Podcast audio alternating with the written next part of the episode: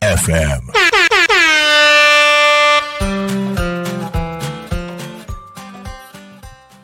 時刻は15時15分を迎えました田舎を田舎らしく東香川ローカル開発団かっこかりパーソナリティの池田大輔ですこの番組は地元香川県東香川市を深く愛する男私池田大輔が童心に帰って遊べる場所を地元に作るため奮闘する様子をお伝えする番組です本日もよろしくお願いいたしますえーさて、えー9月も後半になりました。えっと、放送の時はもう10月になるんですかね。えっと、結構涼しくなってきて、もう、えー僕夜とかも、えー冷房というかエアコンつけてたりするんですけども、まあそれもちょっとずつ、えーなくなってきたというか、えーまあ止めても全然普通に暑くなく寝れるなっていう感じになってきております。えー皆様いそいかがお過ごしでしょうか？で、えー今日の内容なんですけども、先週ですね、えー瀬戸内国際芸術祭の会場に、えー東かがわ市が、えー追加されるという話をしたんですけども、えー今週もですね、ちょっと東かがわ市に関するちょっとホットなニュースをお伝えしたいと思います。えーそれがですね、えー新しいホテルが、えできるという情報です。えっと、東かがわ市にですね、ちょっと大きなホテルっていうのが、えなかったんですけども、えーこの度9月1日に、えっと、株式会社ダイブというところが、えー新しい、えー滞在型のアウトドアホテルっていうのを建設されるっていうことが発表されました。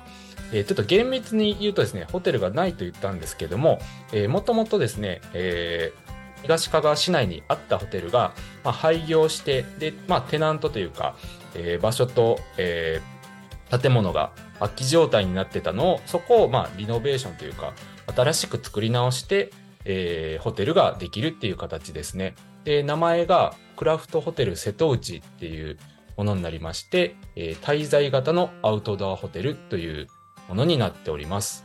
で、えっと、こちらの会社についてちょっと、えー調べてみたんですけども、えーグランピング事業でザ・ランタンっていう、えーまあ、グランピング施設を運営されている、えー会社さんで、えーそこの、えー初めてのこういう、えーホテル型というか建物があって宿泊ができるっていう施設になるそうです。で、えっと、ザ・ランタンっていうのは多分全国にですね何箇所かありまして、えっとまあ、ドーム型のあの布を張ったテントの中で泊まれるとか、まあ、キャンプに近いですよねそういう感じの、えーグランピング施設を運営されてる会社さんになるようです。で、えっとまあ、このホテルがですね、えっとまあ、サウナとか水風呂水盤での水遊びアウトドアディナー焚き火手持ち花火でのアウトドア体験を楽しめるっていうふうに、えー書いております。今ちょっと僕プレスリリースを見てるんですけども、で、宿泊料金を、え1泊、えー1万から、えー1.2万円、1人当たりですね、の前後で、えー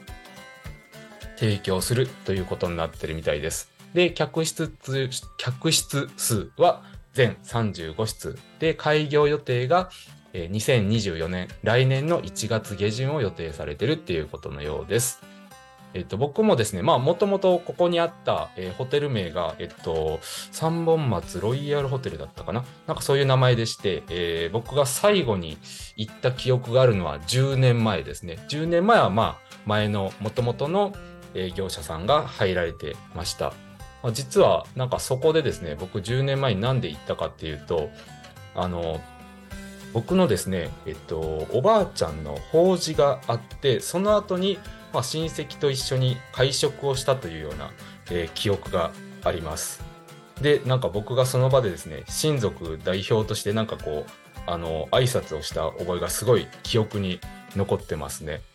あの、まあ、なんで僕がしたかっていうと、当時ですね、まあ、あの、僕の父親が本当はするはずだったんですけども、まあ、その日から、えータイミング悪く、ちょっと、あのー手術のために入院するっていうことで、えー法事には出たんですけども、その後すぐ病院に行ったっていう関係上、ちょっと長男の僕がですね、えー担ぎ上げられたというか、あの、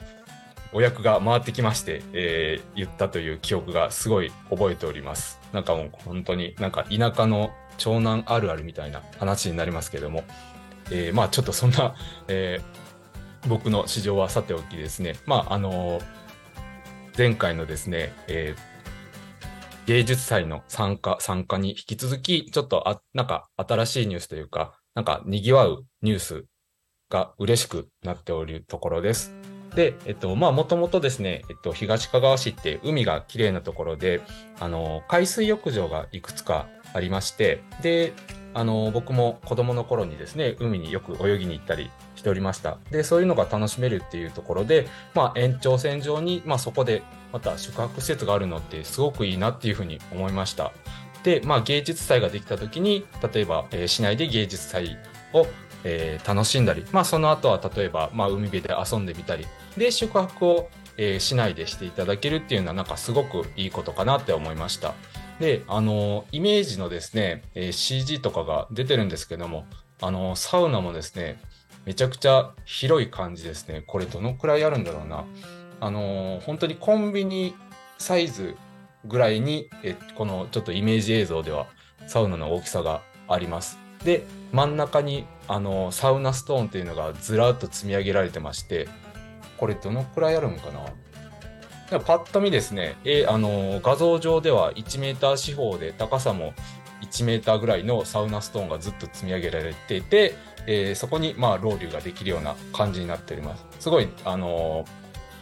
やってみたいなというか入ってみたいなっていう気にさせられるところですね。でなんかそこのサウナも、えーまあもちろん木でですね作られてるんですけども庭に面して大きなガラスが張り出されてて、えー外を見ながらすごく開放感のあるようなサウナになっております。ちょっと僕サウナが好きなんでちょっとサウナを熱く語ってしまったんですけどもそういうところが今なんかめっちゃそれだけでも行く価値あるなっていう感じですね。で、えっと、そこの、まあ、ホテルのロケーションとしては、まあ、ちょうどその市内の中心部にありまして、えっと、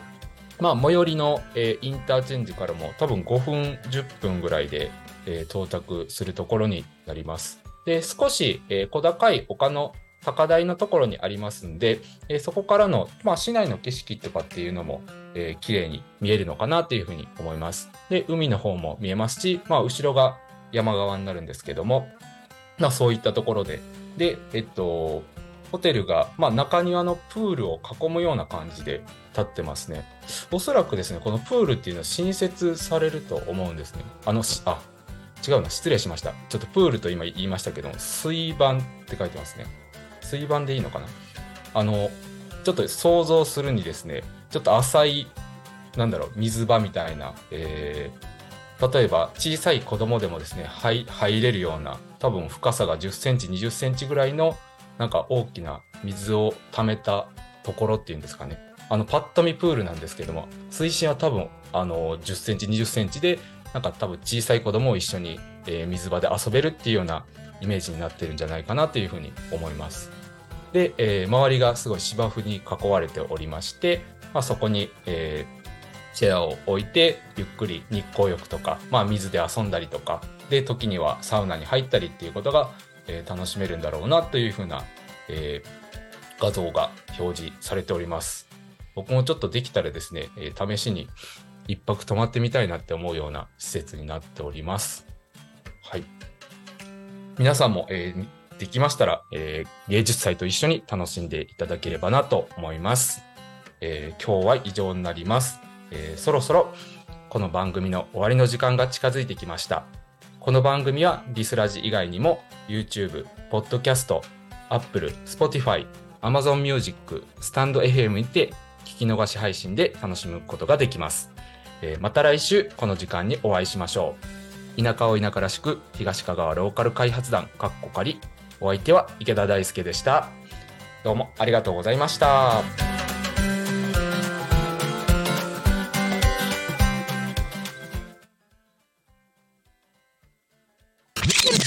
Alchemy FM.